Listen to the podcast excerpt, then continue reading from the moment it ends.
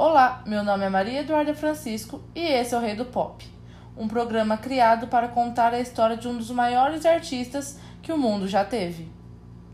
Cada episódio, vamos ler um capítulo do livro que conta a história do Rei do Pop. O livro, por sua vez, se chama Michael, dos editores da Rolling Stones.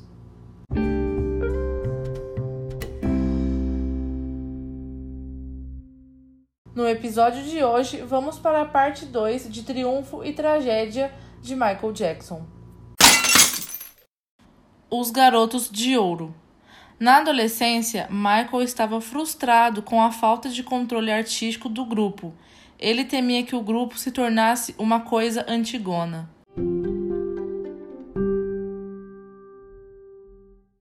Joey preparou Jermaine para ser solista, mas um dia Catherine viu Michael, na época com apenas 4 anos, cantando umas músicas de James Brown. E Michael, tanto na voz quanto nos movimentos, já eclipsava seu irmão mais velho. Ela disse a Joe: Acho que temos outro solista.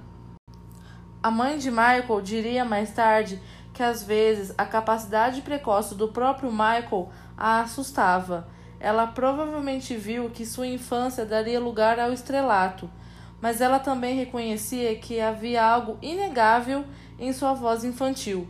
Ela podia transmitir lembranças e experiências que nenhuma criança poderia conhecer.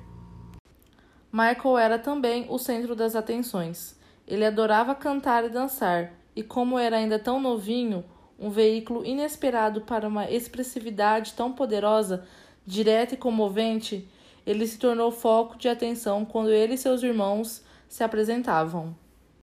E vocês não podem deixar de concordar que o pequeno Michael era engraçadinho, mas o pequeno Michael Jackson era também um dinamite.